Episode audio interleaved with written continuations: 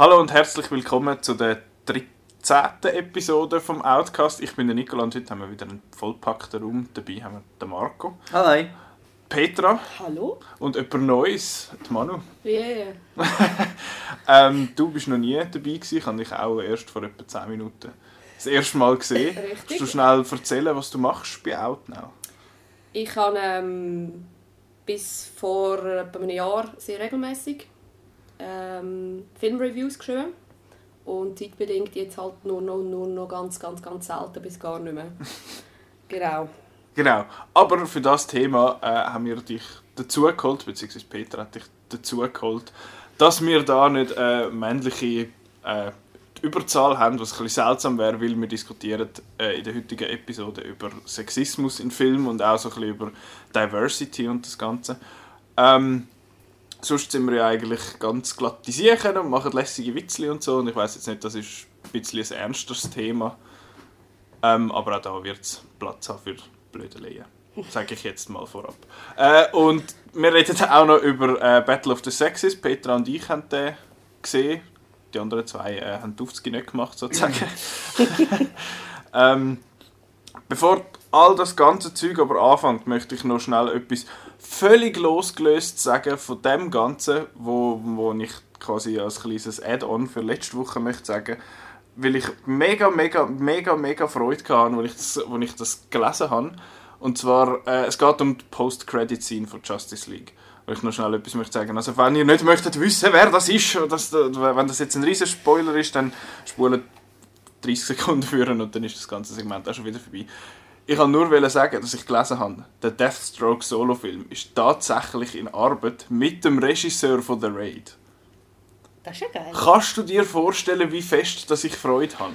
Eigentlich Nicht, nicht, nein. Aber ich schon, ich habe gerade Aber das ist doch schön. Man sieht es dir an, wie ich habe gerade komplett neue Hoffnung für das ganze Universum geschöpft, basierend äh, auf dieser auf dieser Information und habe gerade völlig reaktionäre Figur von dieser, von dieser Figur bestellt, so eine Statue zum Aufstellen.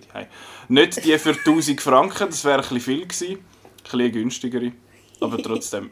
Ich kann nur sagen, dass ich extrem Freude habe an dem und äh, jetzt können wir weitergehen. Ich nur hoffen, dass es auch so bleibt. Also, weil Ja, wahrscheinlich- ja wahrscheinlich- so Dass er auch gemacht wird. angewohnt, so Zeug, Leute Wahrscheinlich äh, rühren sie es einfach in und den so. Kübel, aber äh, Ja. vielleicht lassen sie es nicht machen, ich hoffe es schwer. Gut. Ähm, jetzt gehen wir weiter und zwar, was haben wir im Kino gesehen? Haben wir etwas im Kino gesehen, außer Battle of the Sexes? Der Marco nickt schon. Ja, Detroit habe ich gesehen. Battle of the Sexes habe ich ja nicht gesehen. Den hast du nicht gesehen. Genau. Detroit, das geht um äh, die Rassenunruhe in Detroit in den irgendwann 60er Ende Jahren. 60er. Ich habe im letzten ist. Podcast Mitte 70er gesagt, das ist gelogen. Ja, gewesen. Äh, es, ist, es ist in den 60er. 1967. Ja. Und äh, da geht es äh, vor allem ähm, um ein äh, Incident ähm, im Motel Algiers, wo ähm, einer mit einer Kapselpistole zum Spass ein bisschen auf, auf Polizisten rausschießt, wo, wo immer bewa alles bewachen. Und dann gibt es totale Eskalation, wo dann die Polizisten das Hotel stürmen und äh, ja, dort gequält und gefoltert wird. Das ist von der Catherine Bigelow inszeniert und das ist ein recht äh, heftiger Film, also nicht einfach, wo man wahrscheinlich jedem kann äh, empfehlen. Es ist ähm, einer, wo man noch, wo noch lang äh, nachhält und darum ist es sehr gut.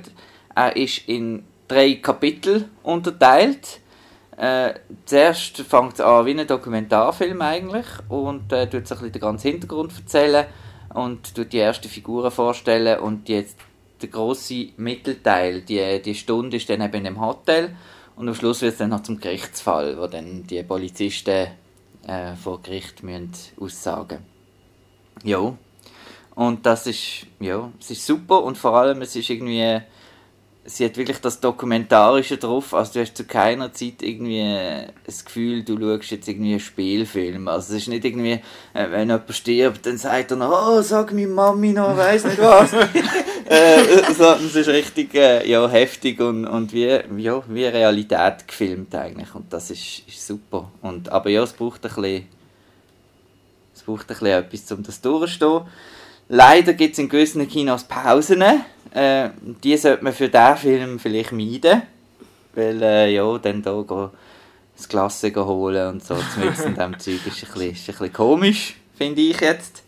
Aber, ähm, ja. Und man hat es auch im Publikum, ist auch ein Film mit vollem Saal zu schauen noch spannend, weil man merkt so die bedrückende Stimmung dann im ganzen Publikum und das ist, das ist schon beeindruckend. Und Will Poulter als rassistischer Polizist, bei so Sachen frage ich mich auch, wie äh, bleibt so etwas an einem Schauspieler irgendwie, geht das unbeschadet vorbei, wenn man so etwas verkörpert, wenn man muss sich eigentlich immer in die Rolle einsetzen, oder? Und, und, und auch vielleicht auch, wie der, die Men der Mensch verstehen, oder? Nehme ich jetzt mal an, als Schauspieler mhm. und was der da macht und so, und äh, er ist fast zu gut. Also, also ich will jetzt am Will Poulter nicht über den Weg laufen. Sieht sowieso so ein bisschen komisch aus, aber und jetzt nach dem Film, nein, danke schön. Aber super, sechs Sterne. Gut, das habe ich auch mal noch vor. Ich habe noch mehr gesehen, aber wir können ja so rundum. So schnell rundum, Petra? Ähm, ich habe Battle of Sexes gesehen und ich habe Justice League gesehen. Gut, dann kannst du jetzt, dann gebe ich dir jetzt die Erlaubnis über Justice League zu, zu reden. Äh, zu reden. Äh, Battle of the Sexes machen wir nachher schnell. Ja, also wir haben ja, wir haben ja letzte Woche darüber geredet, genau. so, darum muss ich jetzt da nicht groß auf den Inhalt eingehen. Ich ich muss einfach zwei Sachen kommentieren. Der Ben Affleck und der Schnauz von Henry Cavill. Also ich, ich wirklich, bin erstaunt, wie der Anschiss durchscheint beim Ben Affleck, weil man hat nicht wirklich das Gefühl, dass er Spass daran hat. Ich, also ich, ich habe ja Batman vs. Superman sehr schlecht gefunden, aber der hat wenigstens so den Anstand gehabt, so schlecht zu sein, dass man sich darüber aufregt. Und der ist jetzt einfach so der ist einfach, der ist so richtig langweilig und ich habe den Batman wirklich gut gefunden im letzten Film und in dem Film ist er so so ich habe das Gefühl gehabt, dass es kommt an so das Langweiligkeits-, Peinlichkeitsgrinsen durch, wo schon der George Clooney hat. ähm, nein, also ganz schlimm. Und dann versuchen sie irgendwie noch so einen so eine Beziehung zwischen dem Superman und dem Batman reinzubringen, dass sich der Batman freut, dass der Superman da ist und es, es funktioniert einfach Ja, nicht. aber Martha... Ja, ja, ne, ja. Martha. Es hat wieder so einen Martha-Moment, ja. wo genau das hätte können rein tun. Ja. Dort, wo da der, wo da der eine der andere so hebt und dann ja. so, ah, was, was mache ich da? Und dann, ah, oh, Martha, ah ja, stimmt, alles klar. Aber das haben sie, haben sie, haben sie nicht gemacht, ja. das Mal. Nein, also es ist... Ich hätte laut rausgelacht. Also ich finde den Film wirklich sehr, sehr seltsam, weil er ist wirklich einfach enttäuschend belanglos. Er ist, ja, wirklich, er ist nicht mal schlecht. Er, er ist einfach, er plätschert so vor sich hin und, und ich bin, also ich meine, ich finde ja bekanntlich DC als Firma nicht so toll, aber ich finde diese Figuren eigentlich immer cool und ich freue mich, wenn ein Film rauskommt und der ist jetzt einfach wirklich, den kannst du nicht mal schauen, um, um, um sich über die Schlechtigkeit zu freuen, der ist jetzt einfach bläh. Aber als, als Bruce Wayne oder Batman würde ich mich in dieser Crew glaube auch nerven, weil er kann gar nichts. Ja, es ist nur gleich, das sagt er, braucht, er braucht irgendeinen einen geilen Karren, um irgendwie ein bisschen rumfahren und ein bisschen rumschiessen. Und ja. sonst, wenn er dort rauskommt, dann steht der Steppenwolf einmal auf ihn drauf und dann ja, ist er tot. Gott, der Steppenwolf. Nein, was, was mich eben wirklich aufgeregt hat, ist, ist der Schnauz von Henry Cavill. Und ich frage mich echt, hat, ich glaube, es hat nur etwa zwei, drei Szenen gehabt, wo man den Schnauz nicht sieht. Also wir, wir sollen ja nicht sehen, aber man sieht ihn immer, dass er nicht da ist. Es ist so furchtbar, wie das... Also hat, hat Hollywood echt das Gefühl, man sieht das nicht? Es gibt von viele Leute, die es nicht gewusst haben, die es nicht gesehen haben. Aber das ist einfach komisch, sein Maul. Ich weiss, du, du, so. du, Manu hat den Film nicht gesehen. Der Henry Cavill hat einen Schnauz bei der Nachdrehs und sie haben, er hat ihn nicht verabschieden und sie haben ihn dann mit dem Computer weggemacht. Oh und man sieht es immer. Immer wenn der Superman auftritt, dann hat er irgendwas komisches am Maul. Es sieht wirklich ganz schlimm aus. Ich frage mich Uncanny Valley. was hat... Es ist wirklich ein Uncanny Valley Schnauz. Und es ist wirklich ein Unschnauz. Und, und ich habe mich auch gefragt, was hat der Zack Snyder gemacht, dass sie alle Szenen mit dem Superman haben müssen neu drehen Weil ich glaube, es gibt... Ich glaube, beim Kampf zwischen den Justice League-Leuten, dort hat es ein paar Szenen, wo man, wo man seinen richtigen Maul sieht und nicht aus dem Computer. Und ich frage mich echt, was haben die alles müssen in Post ändern, dass er hat also, die ganze Justice League ursprünglich umgebracht und der Steppenwolf selber. Ja, ich habe eben, ich habe eben gelesen, dass, dass offenbar der Superman viel länger noch hätte böse sein und gegen sie kämpfen und dass der Joss Whedon recht viel von dem rausgenommen hat. Finde ich zwar schade. Hätte ich cool gefunden. Also ich meine, der Film ist ja wirklich sehr kurz. Mhm. Und, also ich finde, es ist so wirklich, du hast es gesagt, es ist belanglos und ja, also der Schnauz... Äh, Es schreit nach einem Schnauz-Trinkspiel. ja, genau. Ja, ist nicht mal, wenn man den Schnauz nicht, nicht sieht, sondern wenn jemand sagt, oh mein Gott, der Schnauz. ich glaube, man würde dann sehr schnell sehr zu offen sein, wenn man das so spielen Ich hätte das hure lustig gefunden, wenn man den Schnauz einfach dran gelassen hätte. wenn man ja eh die ganze Szene nochmal muss machen muss, hätte man den Schnauz auch können dran lassen Schnauz, meine, nicht der Schnauz, Schnauz, nicht Schnauz. Ben Affleck schafft es auch innerhalb von irgendwie zwei Wochen einen Vollbart wachsen zu Ja, lassen. eben. Von Szene zu Szene. Eben, dann Zuerst kann ist er doch der Batman und nachher ist er in Aber du Island. siehst einmal, wie er sich rasiert. Im Flüger. Continuity, das ist sicher eine Szene von Joss Ja, Whedon, weil ich fand, Moment, der Bart ist nicht einfach abgehakt. äh, ja, Justice Ja, League. nein, also... Ja, nein. Ja, nein, nein.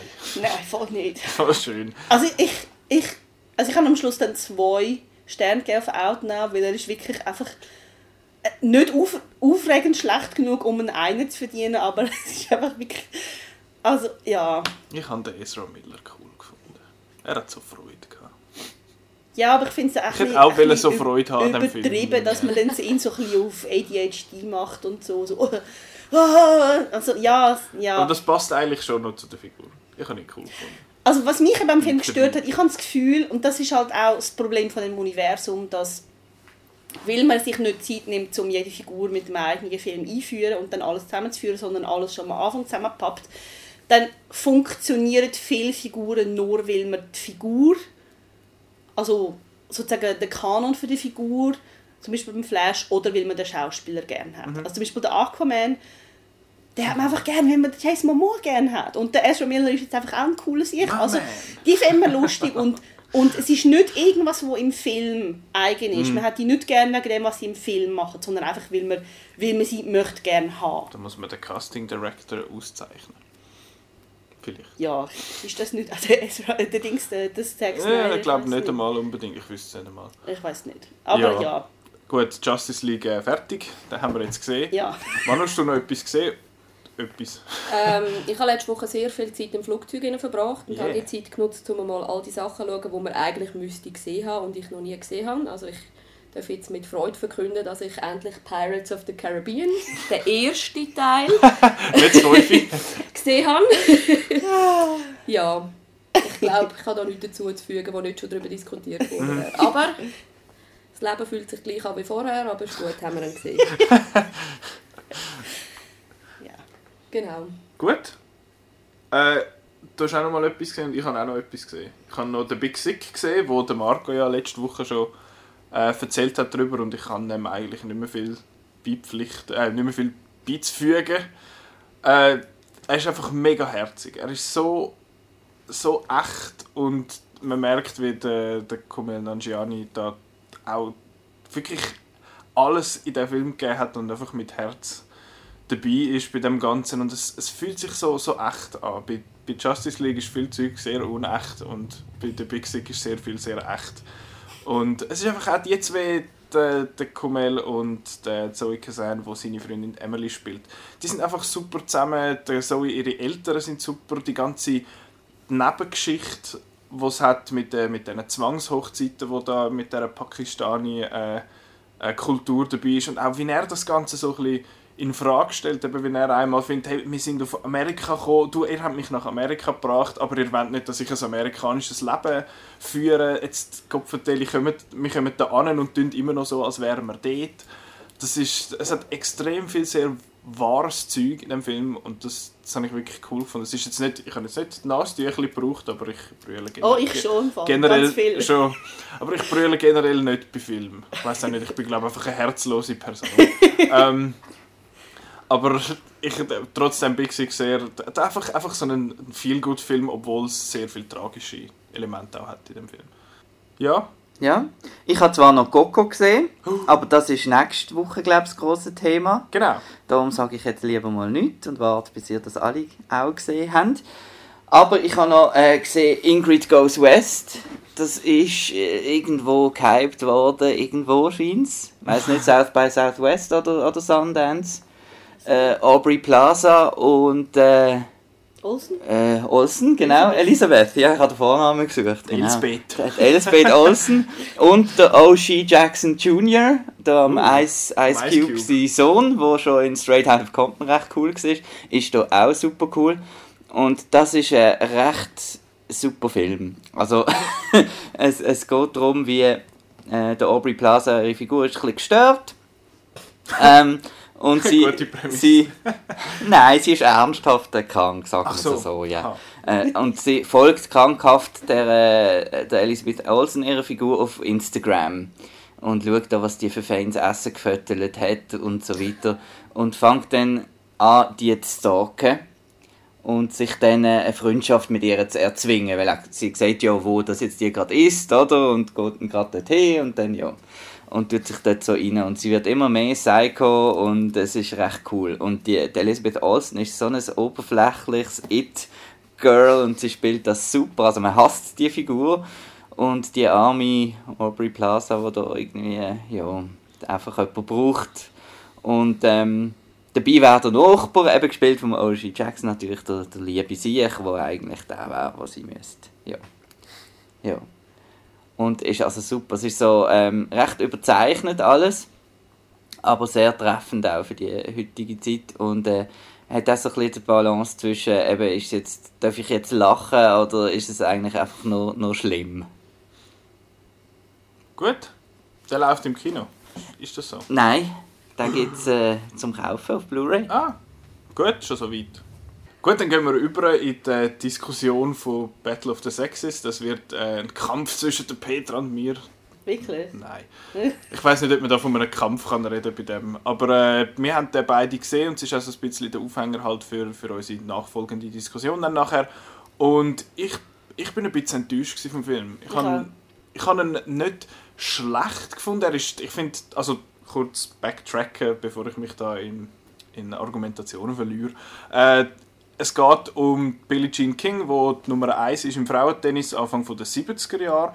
Und äh, sie möchte an der US Open mitspielen und wie alle dort, aber sie erfährt dann, dass die Frauen achtmal weniger überkommen, preisgeldmäßig äh, wie die Männer, obwohl sie gleich viele Tickets verkaufen und so. Und dann findet sie zu dem, der das organisiert, so hey, spinnst Und dann findet er, ja, sorry, Männer sind einfach besser. Und sie findet dann, ha, euch zeige ich's und gründet äh, die WTA, wo heute immer noch die Frauentour ist. Und dann tut sie sich mit allen anderen Frauen oder mit vielen anderen Frauen zusammen und eben gründet das eigene Turnier. Und dann kommt der Billy Riggs noch ins Spiel. Das ist ein, ein ehemaliger Tennisspieler, auch recht ein guter, ich glaube auch mal so eins gewesen. Und hat äh, und findet, ah, das, äh, das nutze ich jetzt aus, um wieder so ein bisschen ins Rampenlicht zu kommen und äh, macht eigentlich so einen, so einen ein Match halt gegen wirklich so einen Battle of the Sexes und findet, hey, ich will gegen dich spielen, um zu zeigen, wir Männer sind, sind besser und sie findet, ha, dir zeige ich Das ist so ein bisschen die grobe Synopsis und eben wie gesagt, ich bin ein bisschen enttäuscht vom Film. Das liegt nicht an der Emma Stone, es liegt überhaupt nicht an den Schauspieler allgemein, sondern es liegt vor allem an der Struktur. Ich finde, es fühlt sich an wie zwei verschiedene Filme. Die erste Hälfte und die zweite Hälfte fühlen sich für mich recht abgekoppelt an. Weil im ersten Teil geht es, also es ist allgemein sehr der Emma Stone ihren Film. Der Steve Carell mit äh, der Bobby Riggs kommt ein bisschen, kommt nachher eigentlich. Es ist nicht unbedingt so ein bisschen sein, seine Geschichte, es ist ihre Geschichte und die erste Hälfte ist dementsprechend auch sehr fest fokussiert auf ihre Figur und sehr fest darauf, was sie macht und was sie so fühlt. Und der zweite Teil ist nachher so ein bisschen Battle of the Sexes, von dem her ist es auch ein bisschen Etikettenschwindel, weil der Battle of the Sexes kommt relativ spät. Es ist immer so ein bisschen versprinkelt drin, dass es, dass es einen Geschlechterkampf gibt allgemein, aber das, das Duell, das kommt erst in der zweiten Hälfte. Und das, ja, es ist, mit dem habe ich echt einmal ein bisschen Mühe gehabt. Und ich finde auch, der Film ist zu lang. Der müsste nicht zwei Stunden lang sein, aber ich finde das bei praktisch jedem Film. Außer bei Justice League. Justice League müssen länger sein, ja. Aber das, ja, das ist ein anderes Thema. Jetzt reden wir nicht über so ein Also ich habe den Film eigentlich gut gespielt gefunden. Ich frage mich, was, hat, was haben sie mit dem Gesicht von der Emma Stone gemacht? Weil sie hat recht anders ausgesehen als sonst. Mhm. Ich glaube, sie hat irgendwas mit einem Maul gemacht, was sie dann so ein bisschen verkniffen aussieht. Das ist eigentlich noch spannend gewesen. Ich finde den Film ja, ich, ich habe eigentlich auch mehr davon erwartet. Ich finde, er ist er greift ein grosses Thema an, aber er macht dann irgendwie nicht das daraus, was man erwartet. Und mhm. ich glaube, das hat auch ein bisschen damit zu tun, dass der Film so ein bisschen wie eine, eine kleine Welt zeigt. Also man merkt, das ist irgendwie, es ist so ein eine leere Welt, die Filme, weil man sieht die Leute eigentlich nur im Hotelzimmer, beim Sport machen oder in Autos. Und du siehst, du siehst sie nie daheim und du siehst auch fast nie Publikum oder so. Mhm. Du siehst, also der Einzige, der ein Haus hat, wo man sieht, das ist der Bobby Riggs und die anderen sind immer unterwegs. Und mir, mir ist so ein bisschen vorgekommen, es ist, so, es ist nicht eine ausgeformte Welt, wo man da sieht, es ist, es ist nicht wirklich echt. Also ich vermute, es ist vielleicht auch so ein bisschen ähm, budgetmäßig eine Frage dass sie vielleicht nicht, nicht irgendwie haben können, das gross ähm, ausformen, auch Nebentouren und so. Ich habe ja, ich habe es ein bisschen schade gefunden, es ist ein bisschen wenig. Und dann habe ich gefunden, finde ich es schade, auch wie so das Thema Sexismus, wo ja sehr wichtig ist und der Auslöser von allem ist, dass das, also die Umsetzung finde ich ein bisschen schade, weil am Anfang wird es eingeführt als etwas sehr Ernstes, also eben, dass, dass irgendwie die Männer kommen 12'000 Dollar über, wenn sie gewinnen und Frauen nur 1500 und so. Und wie dann auch die Argumentation ist eben, dass zuerst ja Männer sind halt das Publikumsmagnet, ja, aber wir haben gleich viele Tickets verdient, ja, äh, verkauft, also ja, okay, ähm, die Männer mögen einfach mehr und es sieht einfach besser aus und ja, es ist einfach, die Männer sind halt, es ist einfach alles besser wie die Männer und so und, und ja, und man merkt so, ja, okay, das ist schon recht schlimm und echt, also man empört sich auch ein bisschen, wobei ich finde, man hätte das noch ein bisschen stärker eigentlich können machen. Und dann gibt es relativ bald mal schwappt dann das so über, dass alle die sexistischen Sachen, die man hört, kommen nur von Bobby Riggs.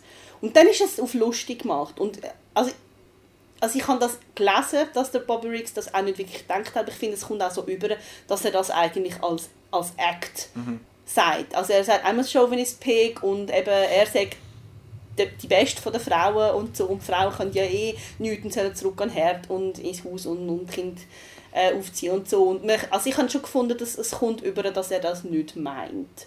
Und dann ist es aber so ein bisschen, ich finde, es tut der Film und das, was der Film will überbringen ein bisschen diskreditieren, weil, weil es dann halt nie ernst gemeint ist. Also wenn dann so die sexistischen Sachen gesagt werden, hat man das Gefühl, ja, man muss nicht so ernst nehmen. Es ist eigentlich nicht so schlimm, weil es ist ja eigentlich nur ein Scherz. Es gibt ganz, ganz wenige Szenen mit der Emma Stone und vor allem mit dem Bill Pullman seiner Figur, dem Jack genau. Kramer, wo, wo dann sehr, sehr fest auf das Thema eingehen und du findest, yeah, zeig's ihm und so. Das, das sind die guten Szenen, finde ich, aber genau, es, sie sind einfach selten. Genau, und es gibt die eine Szene, wo, also recht am Schluss, wo, wo sie im, im Spiel sehr gut dran ist. Und dann sehen wir, wie der Bill Pullman mit seinem Partner dort am Fernsehen schaut und sie sind so ein bisschen, sie, sie regen sich schon auf, weil sie merkt, oh, sie gönnt vielleicht. Und und dann sieht man hinter ihnen eine Kellnerin, die zuschaut und ihr Gesicht sagt so, yes, wir sind am Gönnen, so geil. Und das ist so schade, dass das die einzige Szene ist, wo man das so ein bisschen sieht. Also man sieht zwar schon Leute im Stadion oder Leute, die irgendwie zu diesen Spielerinnen kommen und sagen, hey, ihr seid super, wir, wir sind für euch und so, aber es ist so, es kommt nicht wirklich über, dass das wirklich ein ein gesellschaftsweites Problem ist, wo auch gesellschaftsweit Leute wollen, dass das mhm. sich ändert, sondern es ist so fokussiert auf das Tennisspiel, dass es das, was dahinter steht, eben dass Gleichberechtigung eigentlich sollte überall sein, dass das wie ja, man kann es nicht so ganz ernst nehmen. Das ist schade. Und das Tennisspiel ist ja schlussendlich trotzdem im Hintergrund. Es gibt nicht viele Tennisszenen und das Finale, ich finde das Finale ist hure enttäuschend. Das Tennis vom, vom, vom, von, der, von der Dramaturgie her halt einfach, finde ich, ja, dann macht es tak, tak, tak und dann ist der erste Satz vorbei und sie hat gewonnen. Und dann finde ich, okay, das ist yeah. jetzt ein bisschen schnell gegangen und es, es fühlt sich auch so, so seltsam an, weil ich weiß genau, der, der Steve Carell und Emma Stone können nicht so gut Tennis spielen.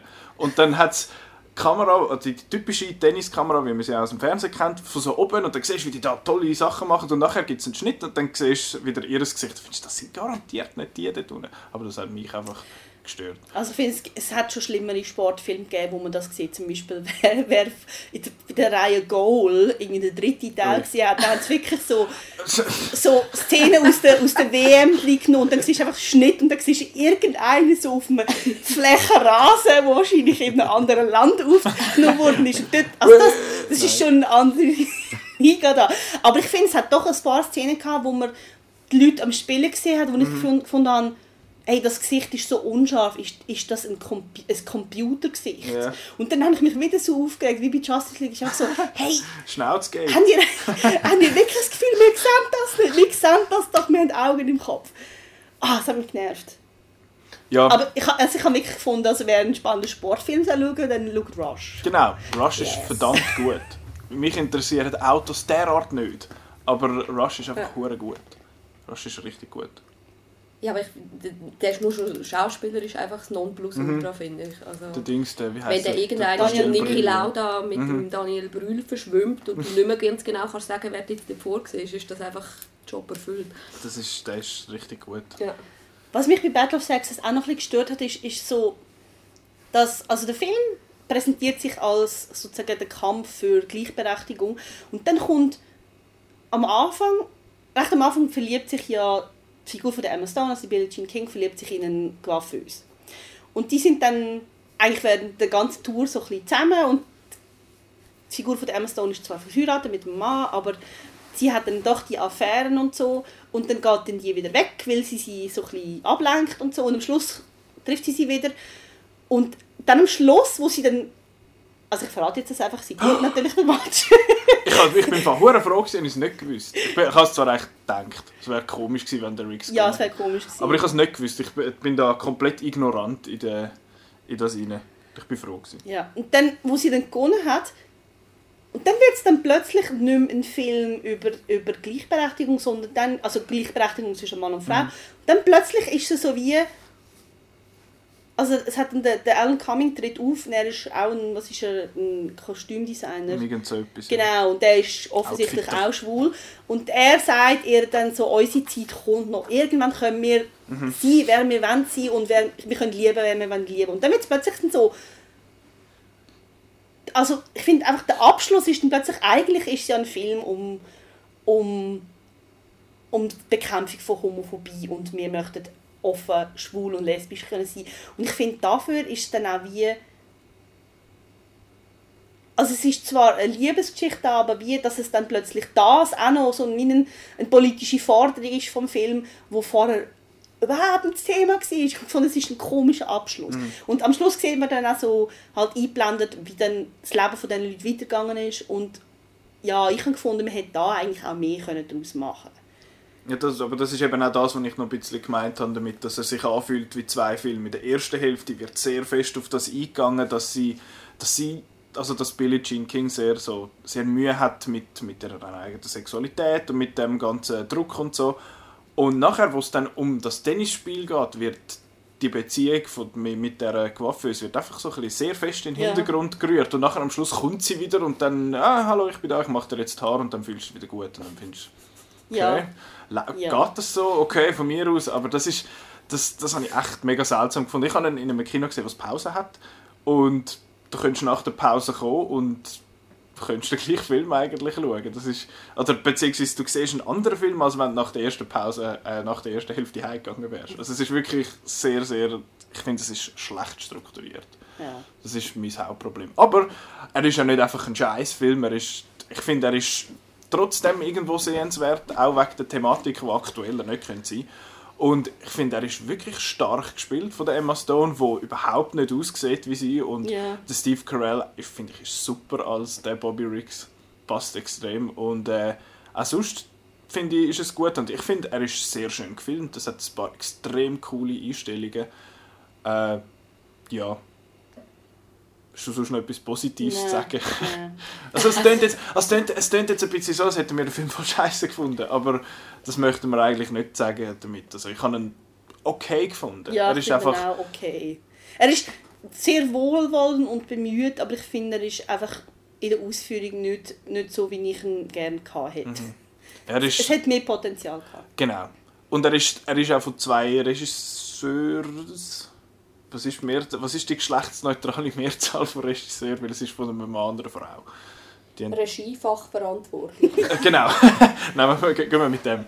Ähm, die zwei, es ist von zwei Regiefachverantwortlichen gemacht. Und ich habe auch teilweise das Gefühl, es wirkt wie von zwei Leuten. Das habe ich ein bisschen komisch gefunden. Aber eben, sie, haben, äh, die, die arbeiten schon lange zusammen. Die haben Little Miss Sunshine gemacht. Genau. Also einfach Film, Film, Film, besserer Film. Den habe ich einmal im Konflager gesehen, vor etwa 10 Jahren. ähm, Ihr schaut Little Miss Sunshine im Konflager? Ich glaube, sie könnte aber auch wieder lügen. Das weiß weiss, weiss ich nicht. Wir haben aber auch American History X in der Schule geschaut. Okay. Außer die Szene, wo er ihm da den, den, den, den Pavement Curb stompt. Da. Das haben wir nicht dürfen schauen. Aber äh, jetzt gehen wir wieder gehen wir weg, von, weg von dem und leiten über in die, in die Hauptdiskussion. Was für ein flüssender Übergang das war. Was für eine Überleitung, leck mir. Äh, genau, ähm, und zwar geht es jetzt um Sexismus in Film.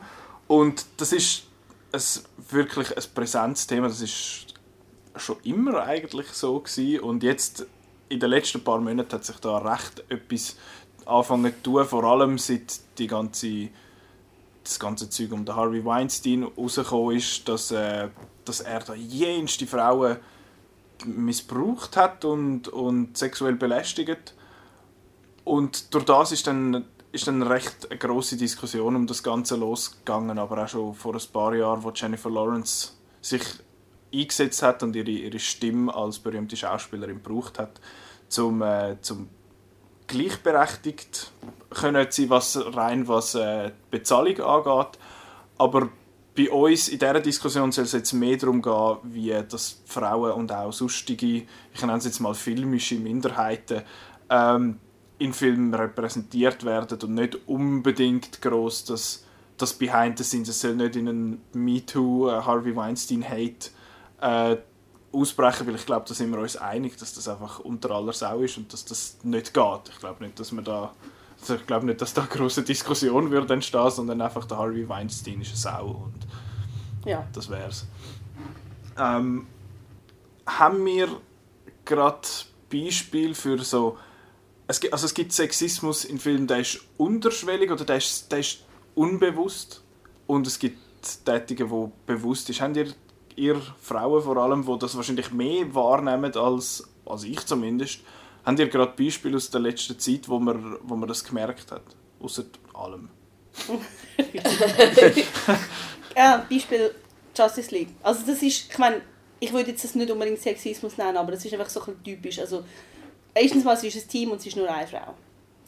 Also, das ist einfach so, das zieht sich eigentlich durch alles durch. Meistens ist dann noch irgendwie, dass die einzige Frau dann noch ein Love Interest für eine Person ist, das ist da nicht, das ist eigentlich fast schon progressiv. Ja, aber was ich jetzt, was ich jetzt, ja, genau. Ähm, aber was, was ein bisschen typisch ist, das ist, ähm, es gibt ja eine Szene, wo ähm, Männer sagen irgendwas und dann sagt Wonder Woman so, ah, I'm, I'm working with children. und das passt, weil sie ist ja sehr viel älter als alle anderen, aber das ist so ein bisschen, es zieht sich auch durch, durch wahrscheinlich nicht nur die westliche Gesellschaft, dass einfach so die Männer dürfen so auf ewig die Buben sein und, und die Frauen sind dann einfach das Mami.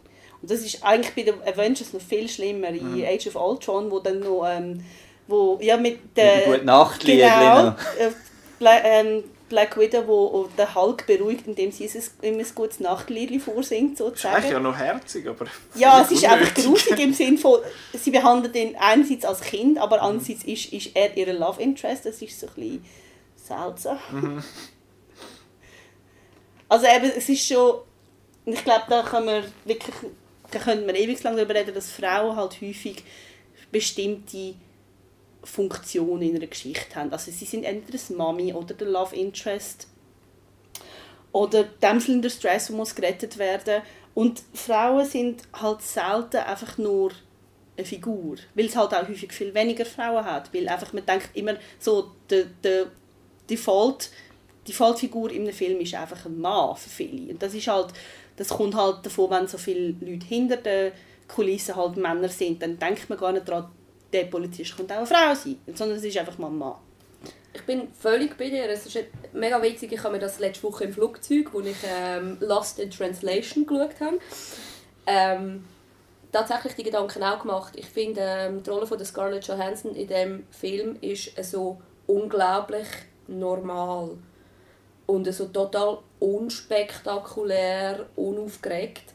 Und ich habe dann im, im Nachgang auch so ein bisschen Gedanken gemacht, dass es eigentlich, und zwar vor allem aus amerikanischer Filmsicht gesprochen, viel zu wenig so Frauenrollen gibt. Frauenrollen sind auch schnell überzeichnet mit ähm, irgendwelchen komischen ähm, Attitüden oder Charaktereigenschaften, die ihnen zugeschrieben werden. Und, und einfach so das Normale, das fällt mir sehr, sehr oft. Ich finde, Skandinavier machen das sehr viel besser, meines Erachtens. Also dort hast du sogar Elisabeth äh, Salander, die mhm. irgendwo durch einen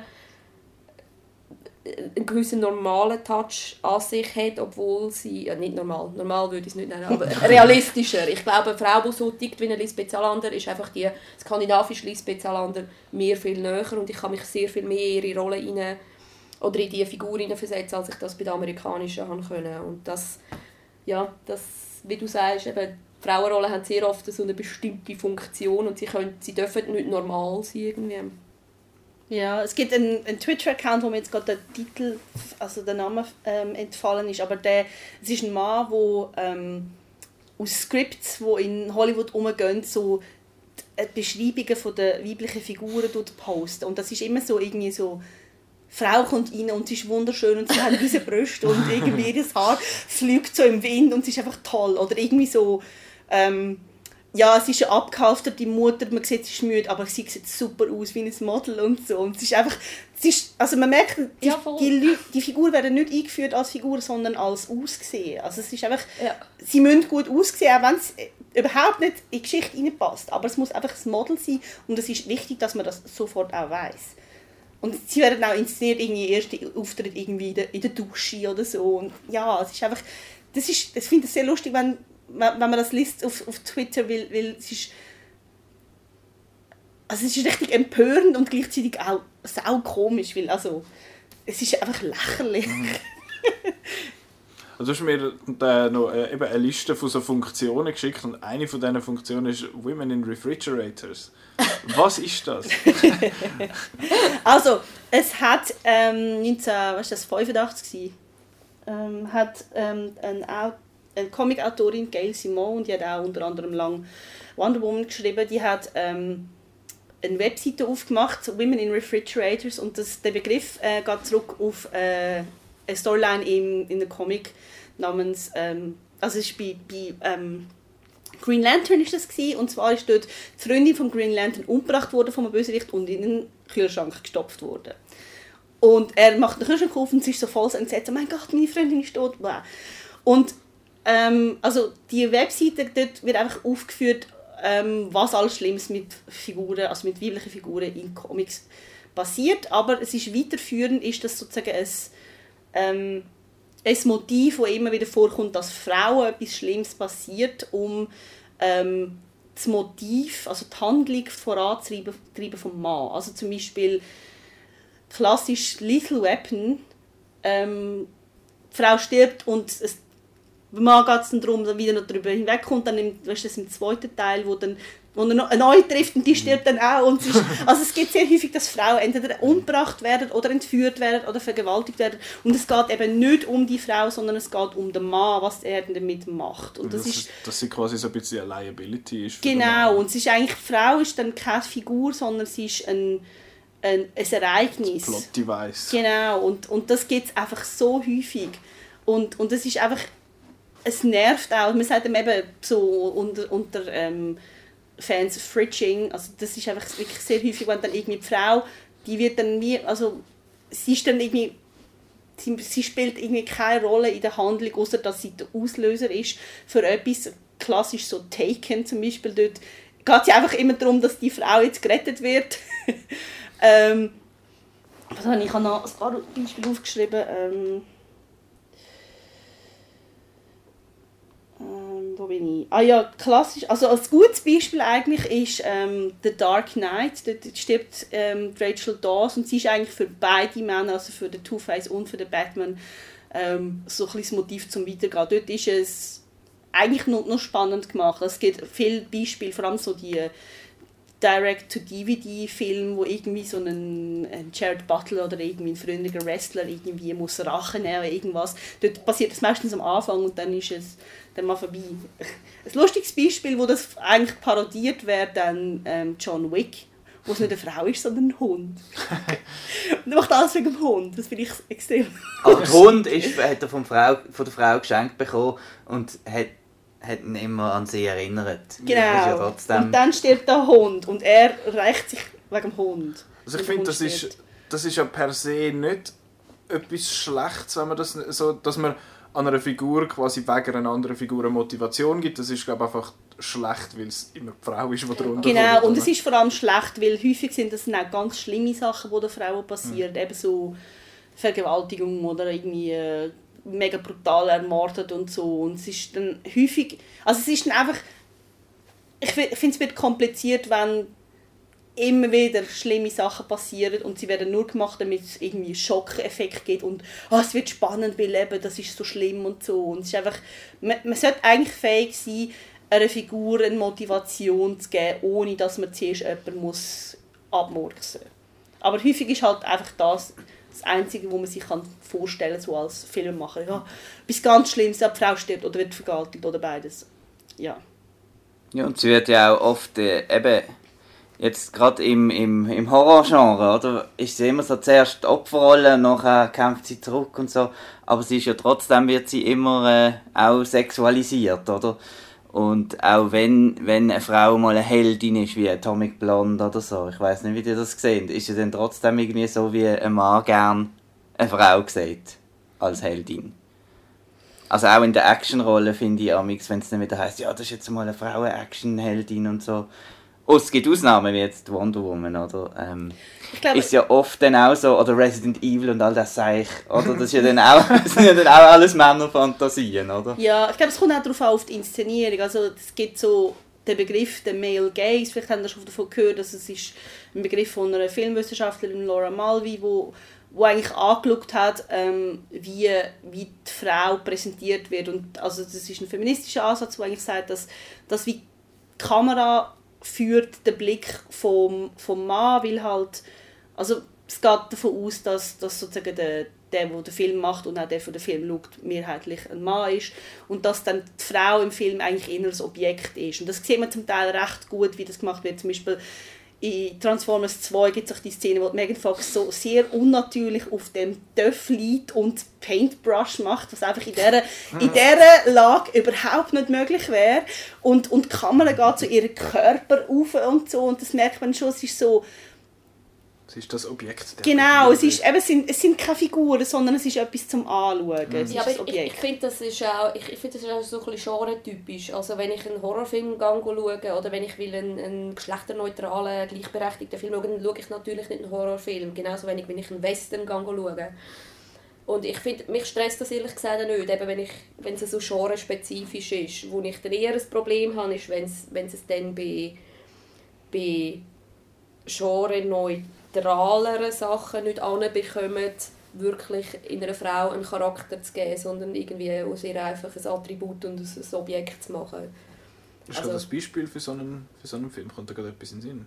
Wo das, wo das nicht klappt? Wo man das hätte können besser machen können? So einen, ja. so einen neutralen Film in dem Sinn?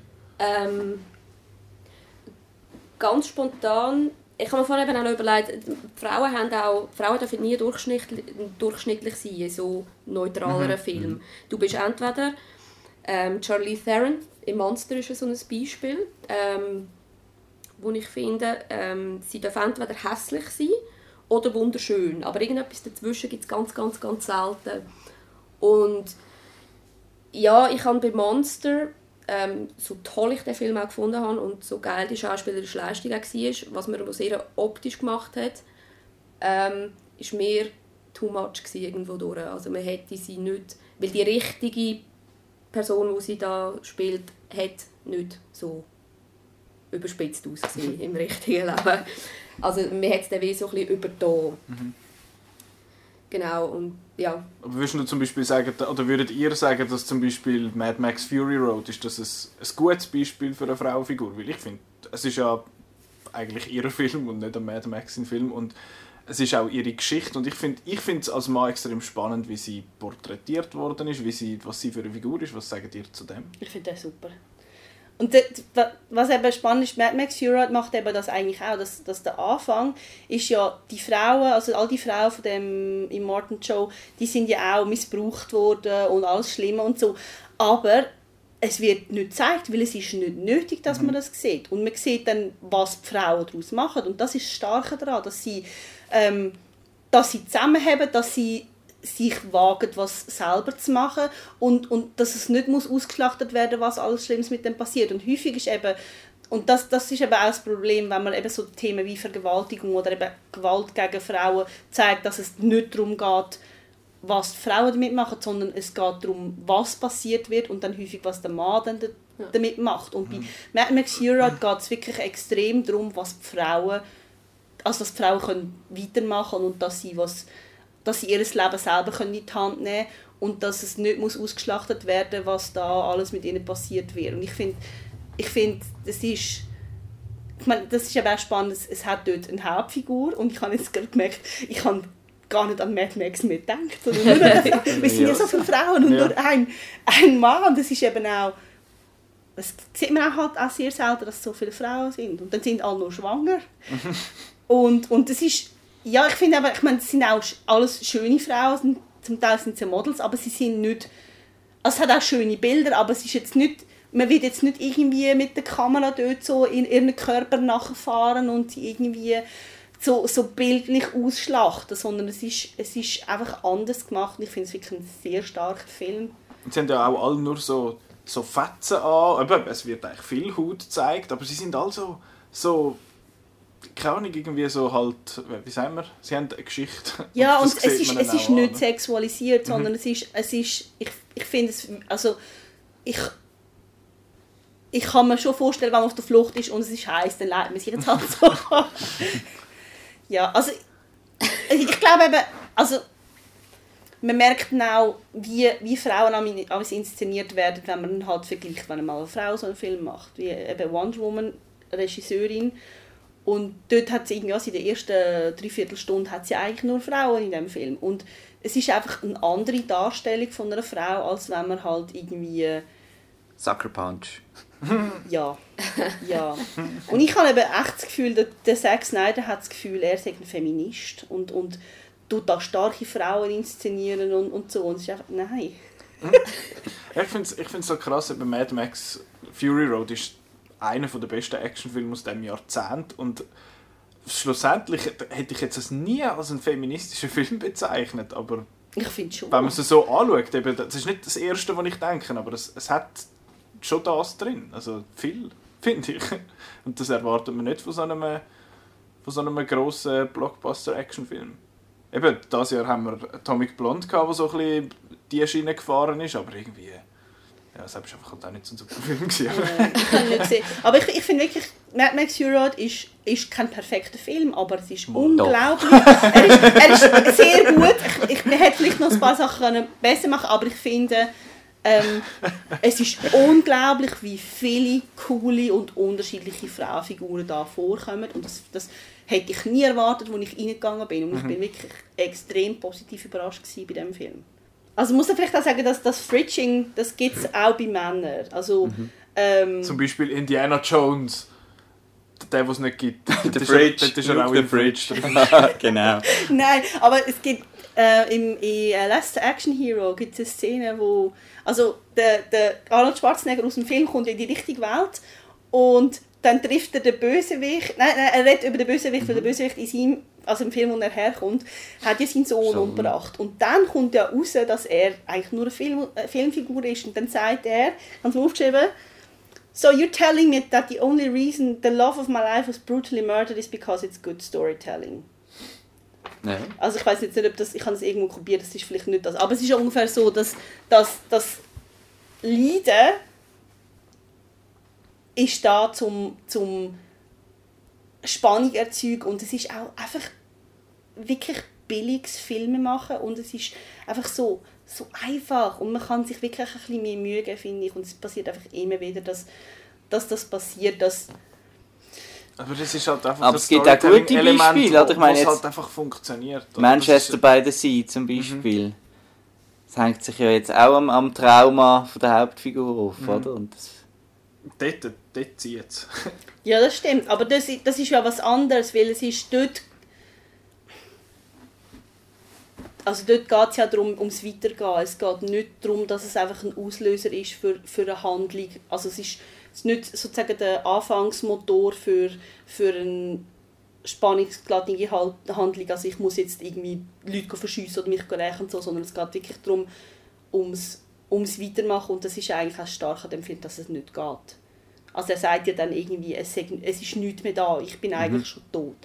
Das ist, das ist extrem, ich bin schon tot innen drin, wie der Lemming vom, vom Nicht-Lustig. Es ist- Aber ja, äh, Schön. ja. Nein, also, also es ist so, ich sage nicht, dass niemand darf sterben in einem Film oder dass Frauen nichts Schlimmes passieren Es ist einfach schlimm, wenn, wenn Film nur noch so funktioniert.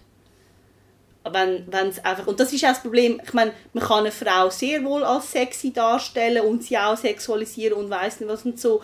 Und man kann auch einen Film machen, wo nur eine Frau vorkommt. Aber wenn dann alles so ist und dann irgendwie 80% von der, von der Actionfilme so funktioniert, dann, dann nervt es einfach.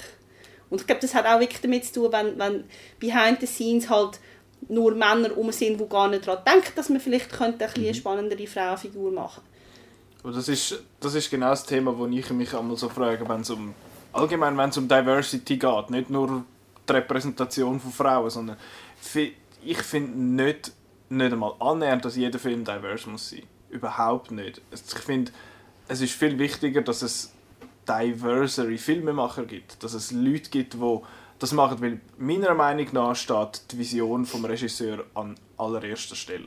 Dass er seine Vision kann verwirklichen Oder sie. oder sie, sorry. Ich rede jetzt aus meiner Person.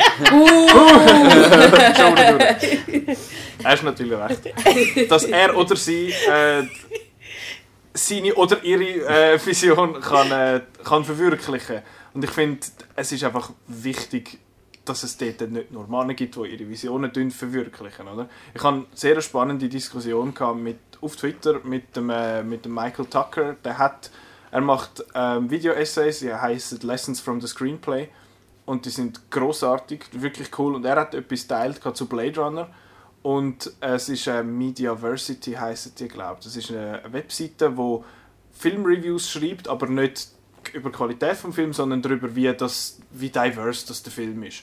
Und dann habe ich gefunden zu ihm, hey, findest du, dass jeder Film diverse muss sein? Und er findet, nein. Es ist einfach, es ist einfach interessant, zum so ein bisschen, die, wie sagen wir, die Struktur in dem Sinn oder dass man das ganze Hollywood in dem Sinn anschaut und findet, es gibt derart wenige Sachen, die diverse sind, dass es spannend ist, wenn man drauf schaut und einfach mal schaut, hey, schau mal, wie, wie alles, einfach, dass man den Blick mal drauf hat, dass es einfach alles weisse Männer sind. Und ich glaube, das ist aber auch noch ein bisschen dem geschuldet, halt, dass viele Filme, die wir auch schauen, für einen amerikanischen Markt sind. Darum sind viele, viele Figuren weiß, die vielleicht nicht müssten weiß sein und es ist halt, ja, es machen es halt immer noch viele Männer und ich finde ich es auch cool, wenn, wenn es mehr Frauen gibt, weil ich finde nicht, dass, wenn, sie, wenn jetzt bei Wonder Woman, der ganze, wenn der ganze Film, die ganzen 2 Stunden und 20 Minuten nur Frauen vorkommen, das ist mir so wurscht.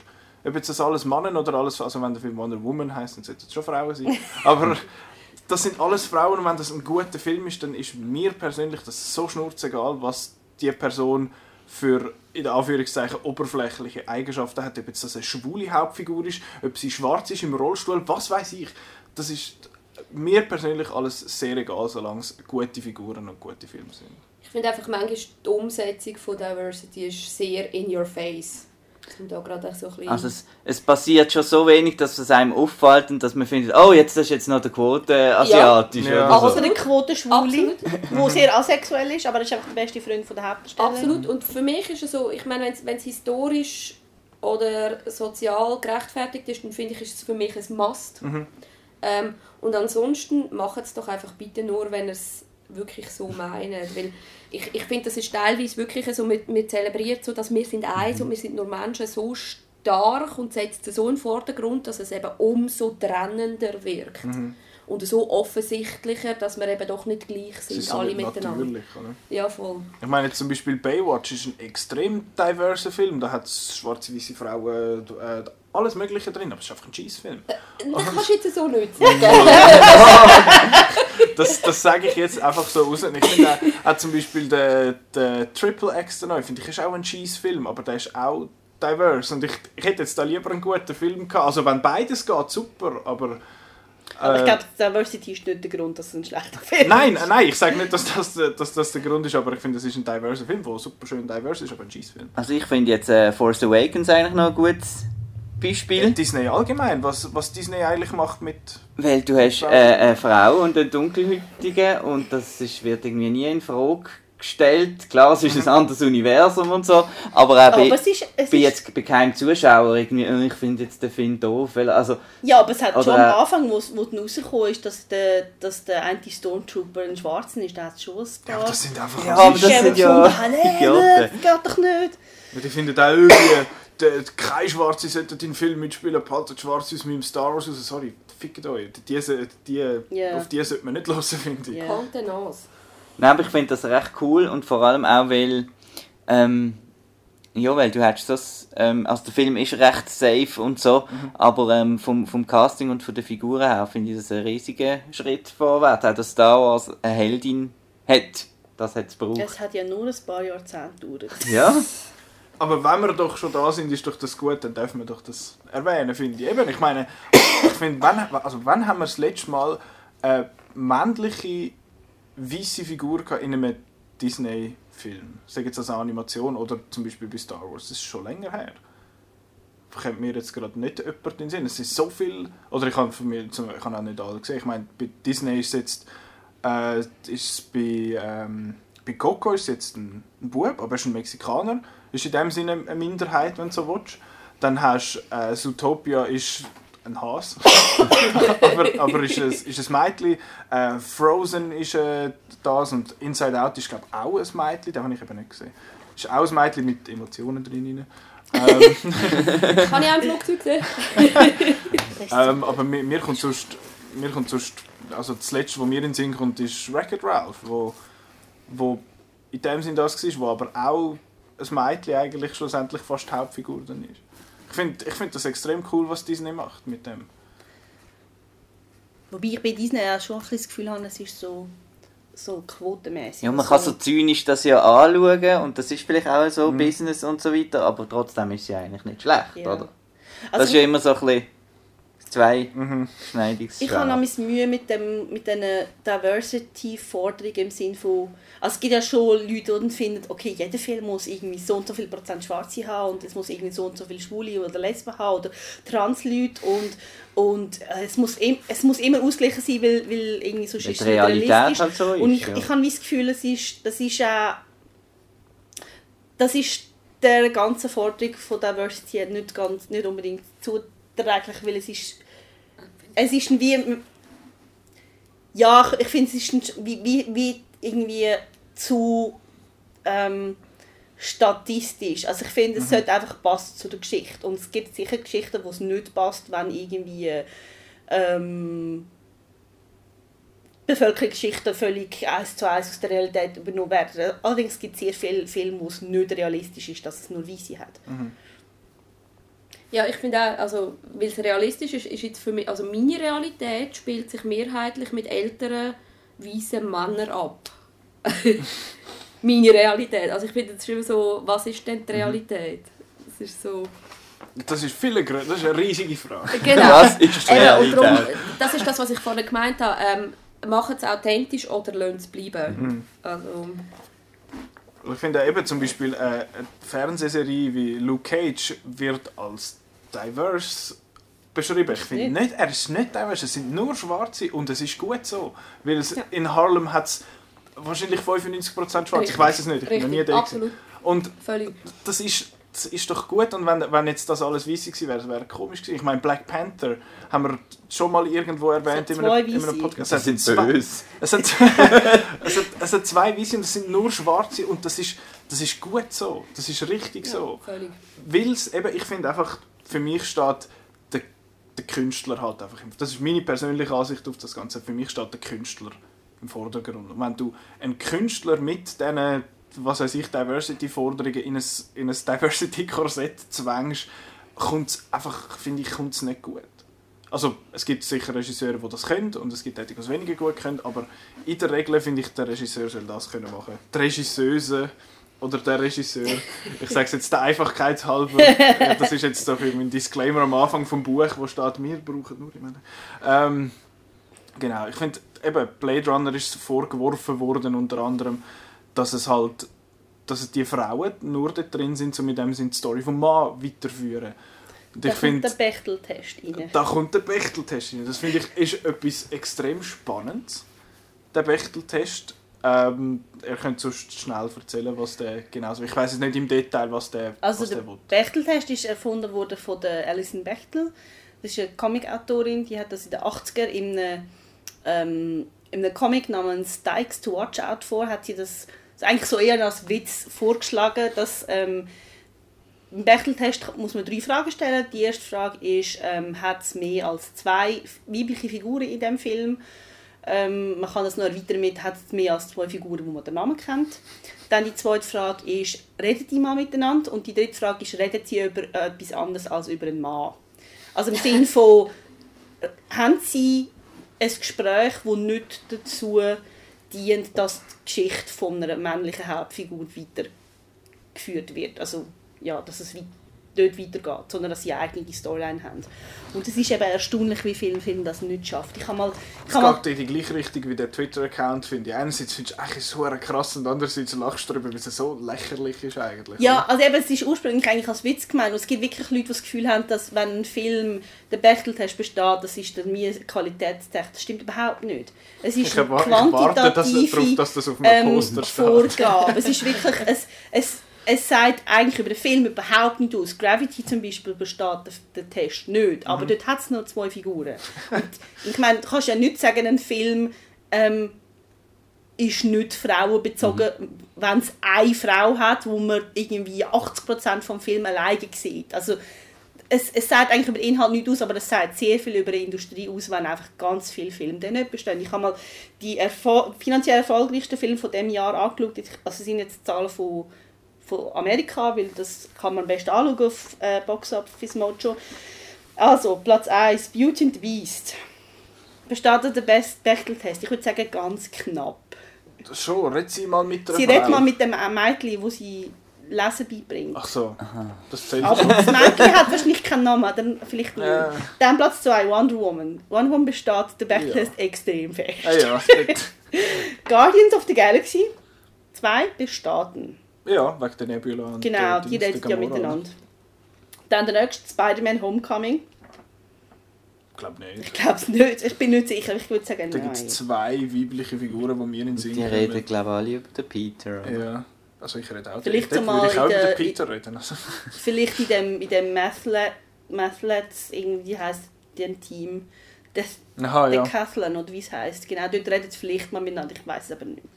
Also es ist jedenfalls nicht irgendwie eine grosse Mhm. Unterhaltung zwischen den Frauen. Dann ähm, It. Nein. Nein, dort hat sie nur ein Mädchen, oder? Ja? Es hat noch Mütter und so, aber zum Beispiel. nein, die reden nicht miteinander. Dann Despicable Me 3.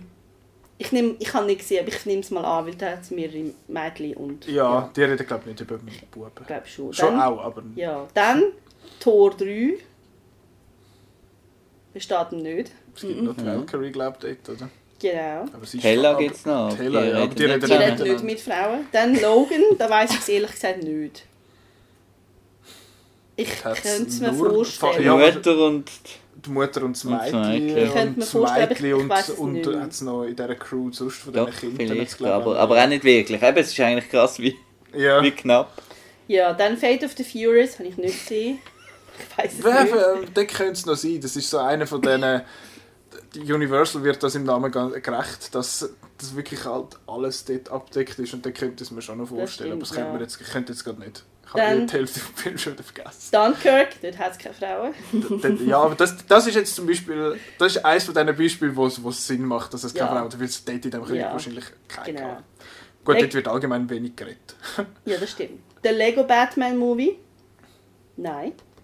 Wer Get? Out? Nein, Lego Batman hat es irgendwie äh, Catwoman Batgirl. und Batgirl und so und so. Die reden nicht miteinander. Der nächste Get Out. Ich würde sagen, der besteht auch nicht. Boss Baby habe ich nicht gesehen. Dass es den Film gibt. das ist viel fragwürdiger. Pirates of the Caribbean Teil 57? Nein. Kong Skull Island? Nein. Cars auch nur 3 ein- weiß ich nicht. Oh, da, darf ich da, da muss ich schnell die Anekdote erzählen von Kong. Das habe ich, ich habe laut rausgelacht, aber es, ist, es passt gerade irgendwie so ein bisschen. Wir sind äh, ja, in der Men's Night, ist das Men's Ja. Night gewesen? Sind wir den schauen und das, ich gehe nie mehr an eine Men's Night. Das ist eine Katastrophe. dort äh, hat nämlich eben alle, die dort in dieser Crowd sind, haben eben das Gefühl, hey, jetzt sind wir da, Mann, und jetzt können wir da ein bisschen dumm schnurren. Hey, Das ist bei den Ladies Night schon so. Ja. Machen wir das? Ja, ja, ja. Oh, oh, oh, wieso? Inklusive hey, Klatschen. Magic Mike, je, jede Dort würde ich Vorstellung am. Anfang steht drauf, man sieht es Viertel, jede Vorstellung hat drei Frauen, die dort «Wuh!» gemacht haben. Wirklich, jede. Äh, da werden wir alle Klischees äh, gerecht. Egal. ähm, und dort beim Kong Skull Island hat es ja eine weibliche Figur da bei dem ganzen Film und das ist Brie Larson. Das ist sehr eine attraktive Frau und so. Und gegen den Schluss, irgendwo steht sie mal auf so einem Vorsprung und äh, schießt so ein Signal, so eine Leuchtpistole in die Luft und hat eine Tasche an. Und viele Frauen tragen ja so Tragtaschen, äh, geht der wie sagen wir da, der Träger zwischen den Brüsten durch. Weil es wahrscheinlich am bequemsten ist. Ich weiß es nicht, ich habe keine Brüste. Aber äh, Es ist einfach so der natürliche Fall von der das, Tasche. das ist wahrscheinlich recht äh, realistisch dort. Dargestellt. Und durch das, weil sie halt ein Liebling anhat, zieht das so ein bisschen ab und dann sieht man ihre Brüste ein bisschen besser als sonst. Und dann hat es einen gehabt, hinter, hinter uns und gesagt, äh, Brüste! und ich habe gefunden, wir sind in einem Kino mit Achtjährigen. Bravo! Das ist, das ist, ach, ja, seit de- dort, ab dem Moment habe ich entschieden, dass ich nicht mehr an eine Men's Night gehe. Ich bin noch einmal gewesen, äh, Spider-Man Homecoming war auch Men's Night gewesen, und dann hat es wieder nach Schweiß und Bier gestunken in dem Kino drum. Nicht mehr. Wenn wir schon bei Men's und Ladies Night sind, ich finde eben auch die, die, die, die Filme, die anscheinend auf Frauen sind so zugeschnitten sind, Furchtbar. sind ja auch eigentlich furchtbar. Romantische Ja. Komödien sind ja eigentlich. Äh, da geht es ja genau so um, äh, ah, ich will ein Kind haben, mit dem eine Familie meistens am Schluss dann und. Ist es nicht, aber ich glaube einfach in der Schweiz halt immer noch so ein bisschen das traditionelle Familienbild halt sehr drin ist und sehr, sehr fest in so Rollen. Es ist eben auch, auch schlimm, dass, wie viele Frauen das auch wirklich schauen. Ich kann gerade sagen, wir müssen ganz, ganz vorsichtig sein, was wir jetzt weiter erzählen. es gibt einen Markt für die Filme. Und der ist wahrscheinlich gross. Ja. Nicht zu Ja, unterschätzen. aber ich finde wirklich, Frauen sind am also ich nerv mich am ab, ab der Frau, dass sie einfach immer nur das Zeug schauen, wo so Frauenfilme Noch ein bisschen rosarot auf dem Poster, Ja, eben, das ist ja voll. so- Fifty Shades of Grey. Ja, ich finde das echt Ja, aber dann müssten wir uns eben Männer aufregen, die eben nur so... Also ich schaue alles. Ja, aber es ist, es ist so, man, also schauen. man kann überhaupt schauen, das, das zieht sich eigentlich durch die Geschichte der Medien hindurch, e- egal ob Film, Fernsehen, Bücher oder so. Es ist eigentlich immer so, dass Mädchen und Frauen konsumieren das gleiche wie die Männer, aber umgekehrt nicht. Also das, das die, viele Frauen schauen auch irgendwie, weiß nicht, James Bond und irgendwie Actionfilme und Krimis und so. Aber das, was spezifisch für Frauen ausgeflaggt ist, das schauen die Männer nicht. Und das, ist, das fängt schon an bei der Kinderliteratur, wenn es um Mädchen geht, das lesen die Buben nicht. Das ist Und ja Mädchen-Zeug. ja, eben. Man könnte ja irgendwie fa- falsch rauskommen oder so, ich weiß nicht. Und, und, und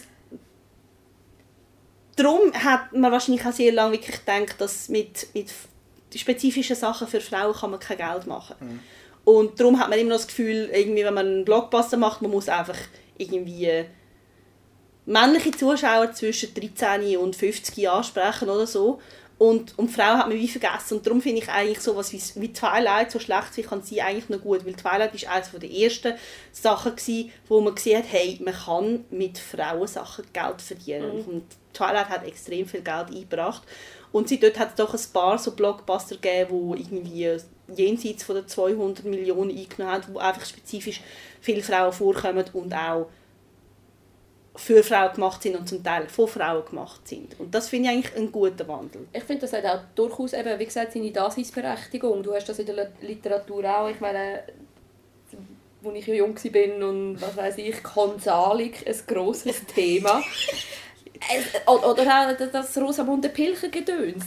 Wirklich, es stellt mir die Nackenhaare auf, aber das Zeug hat Daseinsberechtigung, mhm. das wird konsumiert. Also mhm. es muss da, irgendein Bedürfnis abdecken. Da stelle ich mir die Frage, eben, denn mittlerweile sind viele von diesen Firmen so groß, dass sie Bedürfnisse erschaffen können. Mhm. Und mhm. dass sie dann eigentlich ja könnten, in Anführungszeichen aus Eigeninitiative Zeug so ein in die Richtung pushen, dass es eben dass die Männer aus Frauenzeug in Anführungszeichen möchten konsumieren oder dass es wisst ihr, wisst ihr, was ich meine ja, dass es es gibt wie, was ist was ist zuerst gewesen? die Leute die das Zeug konsumieren oder die Firmen die das Zeug zur Verfügung stellen Logo, oder? Ja. Und ich habe das Gefühl wenn dort mehr mehr weibliche oder auch sonst allgemein einfach ein diverses, das ist das Wort eigentlich, ein doofes Wort, aber wenn es mehr, äh, ein abwechslungsreicheres ähm, Filmemachertum gibt, ich weiß nicht, ob das dann würde so eine, in eine andere Richtung sich vielleicht bewegen. Und ich habe das Gefühl, es kommt langsam, vielleicht irre ich mich da aber auch, aber ich habe das Gefühl, dass es dass Frauen werden langsam aber sicher lauter. Und brauchen ihre Stimme. Und das ist lange Zeit halt auch, habe ich das Gefühl gehabt, nicht wirklich so gewesen, dass man, es hat ja dort, wo es ums Frauenstimmrecht gegangen ist, hat es ja viele Frauen gegeben, die gefunden nein, ich gehöre an Herd. Ja. Und das gibt die Besten, so Frauen gegen das Frauenstimmrecht. Ja, das gibt so viel und das, das gibt es ja auch heute noch, dass, dass, dass man so denkt und ich habe das Gefühl, dass, das ist auf einem, das ist sich am besseren habe ich das Gefühl. Ich meine, das habe ich gesehen bei mir im Studium. Dort hat es hat immer gesagt, oh nein, äh, viel mehr Männer die haben, haben höhere Positionen, weil die alle studieren und so. Und in dem Studium, wo ich war, hat es 75% Frauen gehabt, oder? Das ist häufig so, und dann in der oberen Etage geht es dann raus. Gut, dort, echt, ja, das ist, das ist ein anderes Thema. Dort, ja. äh, dort geht es nicht mehr um Film. wir, wir, ja. wir, diskutieren, wir haben jetzt sehr im äh, kleinen Rahmen eigentlich diskutiert. Das ist selbstverständlich ein globales Problem. Es ist selbstverständlich ein Problem, das was es nicht nur in Filmen gibt, was es in allen Sparten gibt, was in der, gibt das nur schon, wenn du den Konsum anschaust, oder ist das äh, wie das es an Männern und an Frauen verschieden vermarktet wird und so. Aber wir müssen auch einsehen, wir werden Männer und Frauen sind nicht gleich. Ja, nein. Und, das ist, und Männer und Frauen werden immer auf anderes Zeug irgendwie äh, anspringen. Und ich habe das Gefühl, wenn man diese Differenz möchte möchte unterbinden, das ist, das ist auch ein Scheiß, oder? Es ist einfach, dass die Filme einfach vor allem eben von Männern und auch für Männer gemacht werden. Mhm. Ich glaube, das größte Publikum sind irgendwie die 15- bis 25-jährigen Männer oder so. ja, ich bin aber nicht sicher, ob das wirklich stimmt. Ich glaube, das nimmt man Also das tut man ja an. immer also, so ja, Statistiken machen, du siehst ja immer, wie viel Prozent... Mhm. Ja, aber zum Beispiel bei, bei Superhelden hat man auch ganz viel also lange das Gefühl gehabt, dass vor allem Männer das schauen und ich glaube spätestens seit, seit dem ersten Galaxy, Guardians of the Galaxy ist eigentlich so ist es ausgeglichen, dass gleich viele Frauen das schauen und man hat das einfach lange nicht mit einberechnet.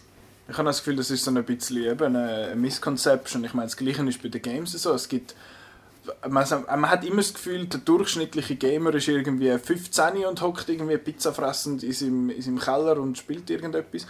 Aber das ist völlig, das ist völlig global und das ist, es ist 50-50 dort. Das würdest du gar nicht denken, weil das, das, das ist ein Bild, das wir einfach so, einfach so drin haben, oder? Aber ja, aber ich habe das Gefühl vom, vom Produkt, das rauskommt, das ist die, die das, das machen, meinen, das ja. wird mehr an die Männer vermarktet. Ja, aber ich glaube, das ist auch ein das Problem, wenn man Film macht in der Chefetage. Also wenn so Produzenten. Eben, wir reden jetzt nach, auch von riesigen ja, Filmen. Eben, wenn, wenn jetzt die das so, so bestimmen, dann kommt aber häufig auch nicht so etwas Gescheites raus. Aber wenn wirklich Leute eine eigene Vision an einen Film machen, dann kommt wahrscheinlich schon was Schlaueres dabei raus. Was mich eben auch stört, ist, wenn, wenn irgendwie, also es geht ja, also ich glaube so, Filmstudium und so ist glaube ich noch recht ausgeglichen von den mhm. Geschlechtern her und dann geht recht Share auf, wer dann was machen darf und die Frau wird aus was für Gründen auch immer, immer weniger Chance geben und es sind immer mehr Männer, die irgendwie Regie können führen oder Drehbücher schreiben und so. Und mich nervt es extrem, wenn dann irgendwie eine Frau einen Film macht und der wird super erfolgreich, zum Beispiel Twilight oder die erste Fifty Shades of Grey und dann kommt der klassische Akt, mhm. so okay, wir machen das weiter, wir pumpen viel Geld rein, aber ab jetzt dürfen nur noch Männer Regie führen Also beim Fifty Shades, beim zweiten ist sicher ein Mann, gewesen, ganz ein Ja, bei Mann. Twilight auch. Hat- Okay. Twilight ist nur beim ersten, wo es super Mini-Budget hatte, ist eine Frau gewesen, und nachher sind es nur Männer gewesen. Und das ist Frauen, einfach... man scheint es glaube einfach auch nicht viel Geld in die Hand geben für die Ja, Filme. und das ja ist, bei Wonder das Woman ist wirklich bei der. Wonder Woman eine riesige Diskussion gewesen. Ähm, ja, wenn, wenn, wenn der jetzt irgendwie floppt, dann, ist, dann darf nie mehr eine Frau irgendwie so was Grosses machen und so. Und das ist irgendwie ein riesiger Gamble und, und irgendwie... Nein, ist es nicht. Also es ist, es ist wirklich so, dass, dass irgendwie, ich glaube, der, der Godzilla gemacht hat, der hat vorher etwa gleich viel gemacht wie Patty Jenkins und bei dem hat niemand gesagt, das ist irgendwie ein Ris- Risiko, dass er jetzt das darf machen einfach weil, weil man das normal macht und bei Frauen denen gibt man halt nur so maximal 10 Millionen oder so und, und dann heisst es gerade irgendwie, oh, Die geht sicher noch gut Kleider kaufen mit dem Ja, genau. Also das, ist, das ist einfach so recht Das mühsam. ist wahrscheinlich, weil eben bei diesen vielen Studios halt einfach patriarchalische Männer irgendwo zu oberst oben hocken. Nehme ich jetzt mal an. Ich weiß es nicht, ich habe keine, keine Fakten gerade da, aber ich, das ist, ich habe das Gefühl, das ist so ein bisschen das Hauptproblem, mit, der- das mit der Zeit sich Ich glaube nicht, hoffentlich ändert. dass Showbusiness sehr viel anders funktioniert als, als die Weltwirtschaft. Also, Ja. und das ist halt nun mal einfach ein Fakt, dass das so ist. Genau. Es geht einfach alles extrem langsam, oder? Ich meine, wir haben jetzt auch, wie du vorher mit dem Stimmrecht, jetzt haben wir von irgendwie der erste Oscar für eine Frau, Regie-Oscar, Das irgendwie im Catherine 2000 und genau, Mhm. also das geht ja gar nicht. Also, Und äh, ich meine eben, wenn man die Oscars anschaut, immer die Oscars so white, alles weiße und alles Mannen und so, aber das ist äh, Anders das Thema, Thema für sich. Äh, ich würde sagen, wir kommen langsam, aber sicher zum Abschluss von dem. Habt ihr das MeToo noch wollen erwähnen Nein, ich glaube es nicht. Ich glaube, es ist, es ist auch ein kleines breites Thema. Jetzt könnten wir noch mal eine Stunde über Ja. das schwätzen. Ich würde gerne noch Also, darüber reden, sch- schnell ein Satz, äh, Sexual Harassment ist schlecht, macht das nicht. Gut. Gut, jetzt macht es niemand mehr, weil du es gesagt hast. Genau, ja, auf mich lässt man ja schließlich. Genau. Und Frauen Das gehen nicht darauf ein. Männer auch nicht. Genau, es gibt ja auch Sexismus gegen Männer, ne? der ist einfach... Ja. Der ist Ja. einfach also Also das- ich, ich werde nie so cool wie der John Wick, sorry, aber also auch die Darstellung von Männern finde ich zum Beispiel völlig über... Also wenn jetzt gerade... Das, Ja, also so- man sieht es auch bei den Jungen, wie das Einfluss hat natürlich, auch bei den jungen Männern, oder? Dass jetzt in jeder... Aber das ist schon immer so gesehen, in der Teenie-Serie und so. Jeder, der irgendwie einmal ins Schwimmbad geht, muss völlig grippt und Ja. weiß nicht was sein. Ja, ja. Also und, das finde und ich auch alle recht... Superhelden müssen, müssen ähm, rasierte Brust haben. und Das so. ist alles auch recht... Ja, recht problematisch. Aber ja, es ist halt nicht in dem Maß natürlich, wie man es bei den Frauen sieht. Und darum geht das auch ein bisschen, Ja. ein bisschen unter. Also Aber es ist ja eigentlich auch.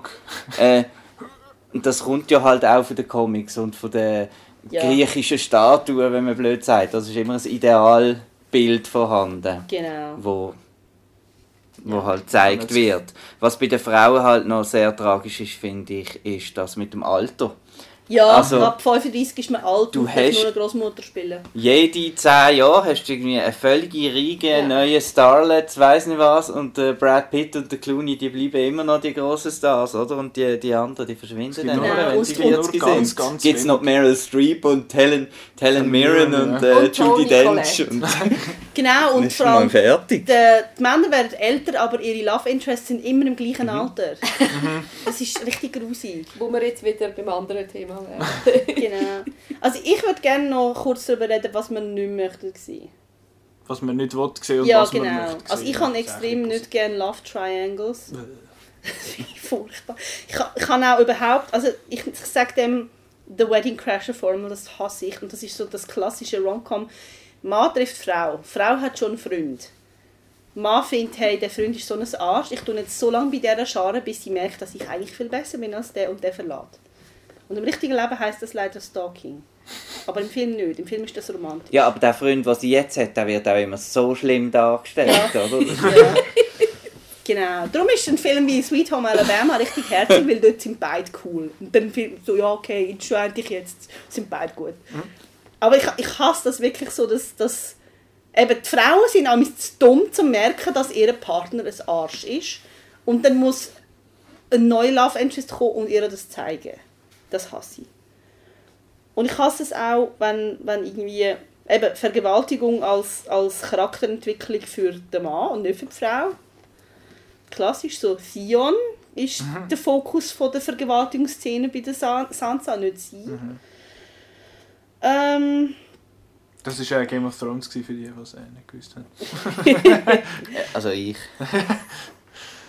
Haben wir Ja. noch etwas, wo wir möchtet, wo wir mehr möchtet sehen? Wo vor allem ihr zwei möchtet sehen mehr? Also ich habe zum Beispiel den Film Bridesmaids extrem cool gefunden. Ähm, es hat nicht viele Frauen, es ist zwar von einem Mann gemacht, Das war Aber-? Feig, Paul Feig. Paul Feig, genau. genau. Ähm, aber er ist, ist, ist von einer Frau geschrieben worden, von der Kristen Wiig es sein. Aber was ich als Bridesmaid recht cool gefunden habe, dass es eigentlich wie umgekehrt, also der umgekehrte Bechteltest funktioniert nicht. Ich glaube nicht, dass zwei Männer mal mit, miteinander reden in dem Film. Und in dem Film finde ich es aber schön, es geht überhaupt, es geht zwar ums Hochzeit, aber es geht überhaupt nicht um Männer und es geht nicht darum, irgendwie ums Heiraten selber, sondern es geht ums Erwachsenwerden und es geht um Freundschaft und ich finde es eben wirklich cool, wenn so wenn Frauen nicht einfach darauf reduziert werden, dass sie dass es um eine Romanze geht oder so. Das finde ich super und das passiert einfach so selten, dass es einem wirklich an den Kopf springt, wenn, eben, wenn es kein Love Interest hat. Ich finde das wirklich super stark und eigentlich ist es sehr traurig, dass man das als, als irgendwie etwas Positives muss hervorheben muss. Und dass, es, dass man muss sagen, das möchte man eigentlich mehr. Aber ich hoffe jetzt, wir sind in einer Übergangsphase, wo, wo das noch so ist und dass wir Ja, das ein paar. Jahre nicht mehr müssen. Das ist einfach mein, mein persönlicher Optimismus da. Ich hätte gern mehr Wonder Women's Women. mehr einfach. Wir haben jetzt so viele Superheldenfilme gesehen mit äh, Männern, die aha, da äh, Fists on Hips sind. So, ha, ich bin Held. Und mehr weibliche Superhelden fände ich, fände ich nur schon mal eine Abwechslung. Captain Marvel ist etwas, wo kommt bald. Sonst gibt es noch etwas. Also einen Black Widow-Film möchte ich nicht sehen, weil Black Widow eine lahme Figur ist. Aber äh, sonst, das, das, also, ja, dass man so, so Zeug mehr kann machen dass so Zeug mehr erlaubt wird. Dass auch mehr Black Panthers sind, wo halt alles einfach schwarze sind, weil es halt einfach so ist. Dass so etwas halt einfach mehr akzeptiert ist. Aber das ist wahrscheinlich eine relativ grosse Forderung an so eine Industrie. Ich hätte gerne eine Frauenrolle, die in Trainerhosen rumlaufen, ungeschminkt sind, Speckröllchen haben und Mundgeruch. Gut, Mundgeruch weiss nicht, wie gut das Smellorama. So. Melodrama Mehr gut. durchschnittliche Leute. Yep. Marco, hast du noch einen Wunsch? Wir sind so privilegiert, wir haben gar keinen Wunsch Gell? mehr. Äh, ich wünsche mir auch ähm, vor allem ähm, mehr Racial Diversity in Filmen, wo wirklich so in einem Melting Pot in Großstädten spielen, wo, wo es einfach nicht kann sein ähm, Blade Runner zum Beispiel. Genau. Dann wünsche ich mir auch mehr in äh, Genrefilmen, mehr gerade das Umgekehrte, mehr Männer in der Opferrolle. Also es ist ja eigentlich bei diversen Slasher und so weiter hast du ja eigentlich immer eine Protagonistin, oder? Das Final Girl und so. Und ähm, das ist eigentlich auch, man ist sich gewöhnt, oder? Die ist, die ist so hilflos und die müssen wir jetzt stark machen und so weiter. Wieso, dass immer eine Frau muss gejagt werden vom Killer? Das ist Ähm, mal umgekehrt. das- eine Killerin, die eine Frau, äh, ja, ein Mann Es jagt. gibt ein paar Ausnahmen und so. Monster. Monster? Ja, aber das ist ja eine... Nein. Das ist nicht ein Slasher. Und vor allem aber einfach wünsche ich mir, äh, ja, dass es hinter den Kulissen, also das Produkt ist immer eben, wie der auch, es ist immer die Vision von denen, die es machen und wenn, solange die, äh, die es machen, an der Macht sind, immer die gleichen Köpfe sind, dann bleibt das so. Da Genau. muss es wechseln. Ja. Genau. Also ich möchte genau. nicht, Also- dass Leute wie ein George Miller, Denis Villeneuve, David Fincher, dass die aufhören Film machen. Ich will einfach, dass es mehr gibt von den anderen. Es ist ja nicht so, als gäbe es eine fixe Anzahl, eine fixe Anzahl Regisseurs, die müssen besetzt werden Ja, abends immer. hat man aber schon das Gefühl. Ja, aber gut, das, das hat man einmal das Gefühl, aber das ist ja nicht so. Ja, und ich denke, das, das könnte wirklich sich langsam ein bisschen auftun, weil man, heute, heute, man kann viel schneller selber einen Film machen. Ich meine, es gibt Filme, die werden auf iPhones gedreht und es gibt nicht nur Kinoauswertung, sondern es gibt jetzt halt auch Netflix, wo auch selber Filme produziert. Also ich hoffe eigentlich schon, dass da Möglichkeiten aufgehen für Leute, die früher vielleicht nur irgendwie hätten können, so Produktionsassistent sein oder so. Dass die auch mal können ihre eigenen Visionen zeigen Genau. Jetzt hat es noch etwas, oder habt ihr Empfehlungen, ihr zwei Frauen, Empfehlungen ähm, kurz an Leute, also an, an Leute, die möchten starke Frauenfigur oder gute weibliche Repräsentation in Filmen schauen. Oder Film für Frauen, in Anführungszeichen, die nicht nur Romcoms sind. ich finde es ehrlich gesagt noch schwer. Weil ich finde, man kommt dann relativ schnell mal in ein Klischee rein. Aber zum Beispiel ein Film, der mir sehr gefallen hat, der von einer Frau ist, die eine starke Frauenperformance hat, war der Babadook. Mhm. Ähm, wo ganz eine spezielle eigene Form von Horrorfilm ist, wo man auch sehr viel drin kann uminterpretieren so. Der hat mir sehr gefallen. Im Fernsehen finde ich halt Agent Carter und ähm, Jessica Jones sehr toll. Jessica Jones ist die beste Marvel Netflix-Serie. Das ist einfach so. Ja, also ich, ich finde, also man könnte da ewiges Zeug auf, aufzählen, aber ich finde es eigentlich, ja, es ist auch Geschmackssache natürlich. Ja?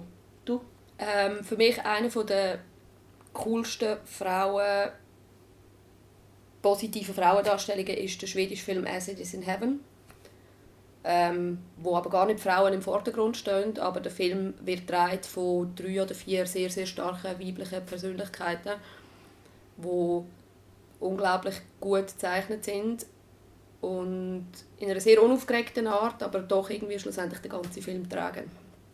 Sehr empfehlenswert.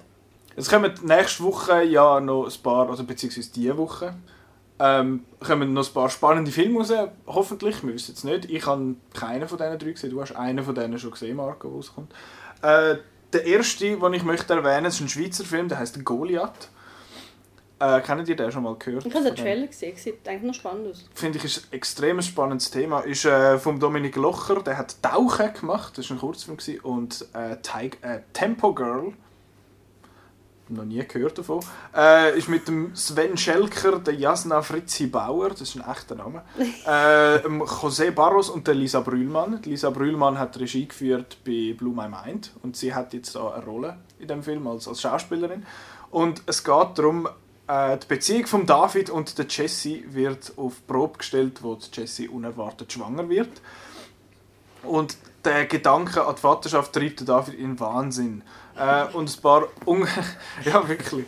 Äh, ein paar unglückliche Zwischenfälle bringen den David dazu, dass er sogar pumpen und, äh, und Steroiden anfangen und so, weil er halt das Gefühl hat, ich äh, muss da meine Familie können beschützen und so. Und durch das entwickelt er ein aggressives Verhalten und wird zur Gefahr für seine Freundin und sein ungeborene Kind.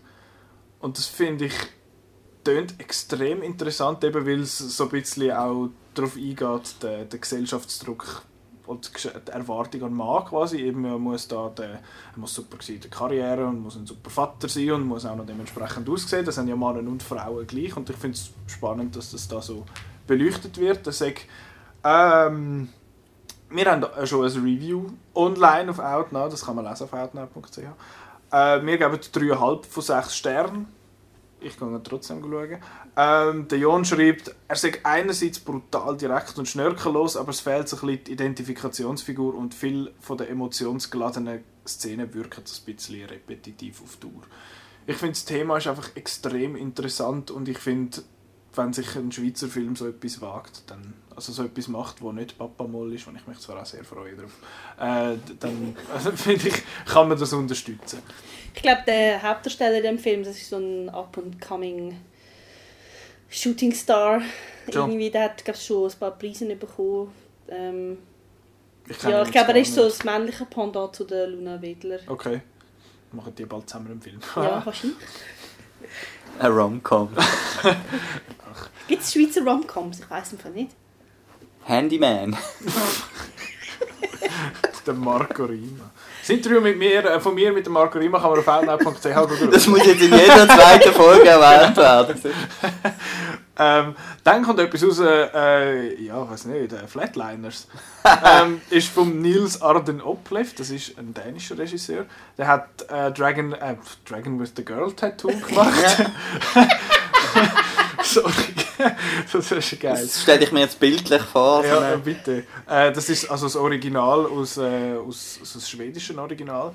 Äh, er hat Dead Man Down gemacht und einige äh, dänische Produktionen und ein paar TV-Episoden. Ist mit der Ellen Page, der Nina Dobrev und dem Diego Luna und es ist, ist es ein Remake. ja. Gut. Also ein. Remake-Reboot, aber es ist ja eben doch ein Remake, obwohl der Aber es ist nicht auch eine mitmacht. Fortsetzung. Sie haben doch gesagt, wie, es ist Fortsetzung, weil der Kiefer Sutherland auch vorkommt. Ja, und der spielt, glaube ich, die gleiche Rolle wie im Original. Aber ich glaube, er heisst anders. Ich glaube, sie wissen es selber nicht. Äh, es ist einfach ein Scheißfilm anscheinend. Anscheinend, aber, ja. Äh, Anyway. Leider gibt es ja die Kategorie Scheißfilm auf Outnow nicht mehr. Aber es wäre etwa dort drunter. Ach, äh, das ist eben ein Re wir nennen es jetzt ein Remake vom Flatliners, das 1990 rausgekommen ist. Joel Schumacher. Genau. Großartig. Äh, vor Batman und Robin. Ähm, Ich finde den nicht so schlecht. was, Was, Batman und? Robin? Ja. Nice to meet you. ähm, Ich finde den lustig. es geht darum, fünf Medizinstudenten und Studentinnen erleben äh, mittels kontrolliert äh, kurz, äh, kontrollierten kurzen Herzstillstand, so Nahtod, und so Nahtoderfahrungen und sie möchten durch das herausfinden, was nach dem Tod passiert. Ich glaube, das ist, das ist etwa das. Wir haben noch kein Review online auf Outnow. Äh, zum Zeitpunkt von der Aufnahme, aber ich glaube, die internationalen Kritiker sind sich einig, äh, ab in den Kübel.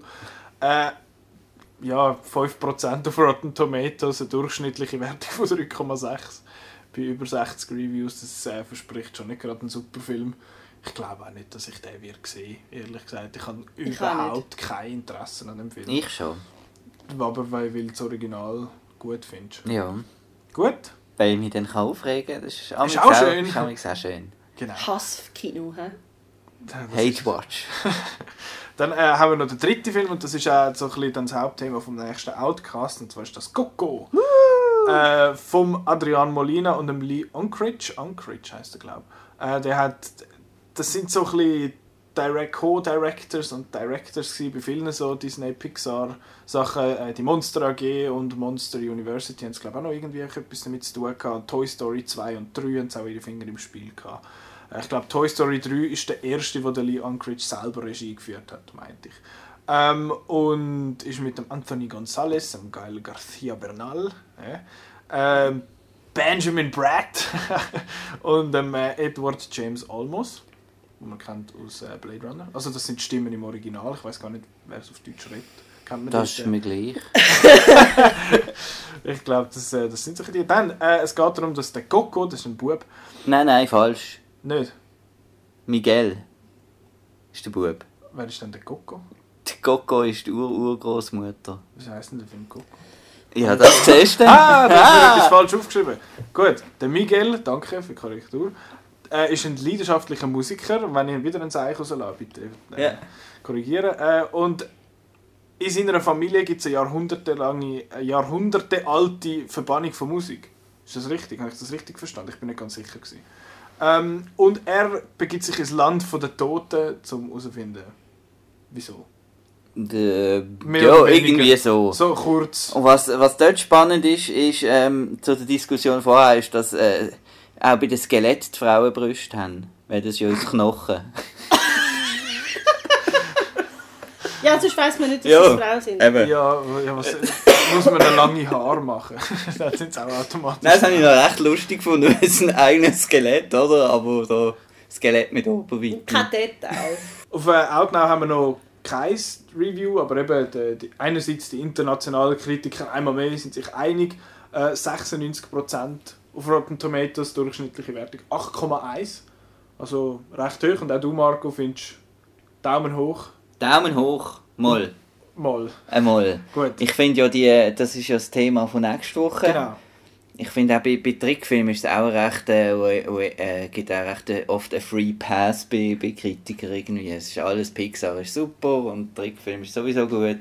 Ja, weil es ist eh, für Kinder und Kinder schauen eh alles eigentlich. Ähm, genau wie du jetzt gesagt hast, nächste Woche reden wir über Coco und unsere, äh, und unsere Lieblings-Animations- und Zeichentrickfilme. Seien jetzt das die, die wir als Kind gesehen haben oder auch, auch die modernen. da sind wir zwei dabei und noch mehr vielleicht. Who knows? Eventuell, ich muss schauen. Gut. ähm, wo das Coco läuft, das kann man schauen auf www.outnow.ch forward slash Kinoprogramm. Das bekanntlich beste Kinoprogramm aus der ganzen Schweiz. Ähm, und allgemein unsere Reviews, auch die, für die Filme, die wir jetzt noch keine haben, kann man dann irgendwann lesen. Sehr bald, wahrscheinlich noch vor dem, äh, vor dem Donnerstag, wenn dann der Film rauskommt. Auf outnow.ch. Dann outnow.ch selber finden wir auf Facebook, auf Twitter und auf Instagram, wo man uns kann folgen kann, wo wir schöne Sachen posten, Newsmeldungen und lässige Videos von Baby-Dinosaurier von, von Jurassic World. Ähm, genau. Äh, dann der Outcast kann man hören, immer am Montagabend oder allenfalls auch erst am Dienstagabend äh, auf Soundcloud, iTunes, YouTube und auf outnow.ch selber. Und an dieser Stelle möchten wir uns bedanken, dass ihr uns bei dieser Diskussion über Sexismus zugelassen habt. Und äh, nächste Woche ist es wieder ein, ein, ein weniger ernstes Thema. Und wir hoffen, dass ihr dann nächste Woche auch wieder dabei sind. Wenn, wenn wir über Filme reden. Und,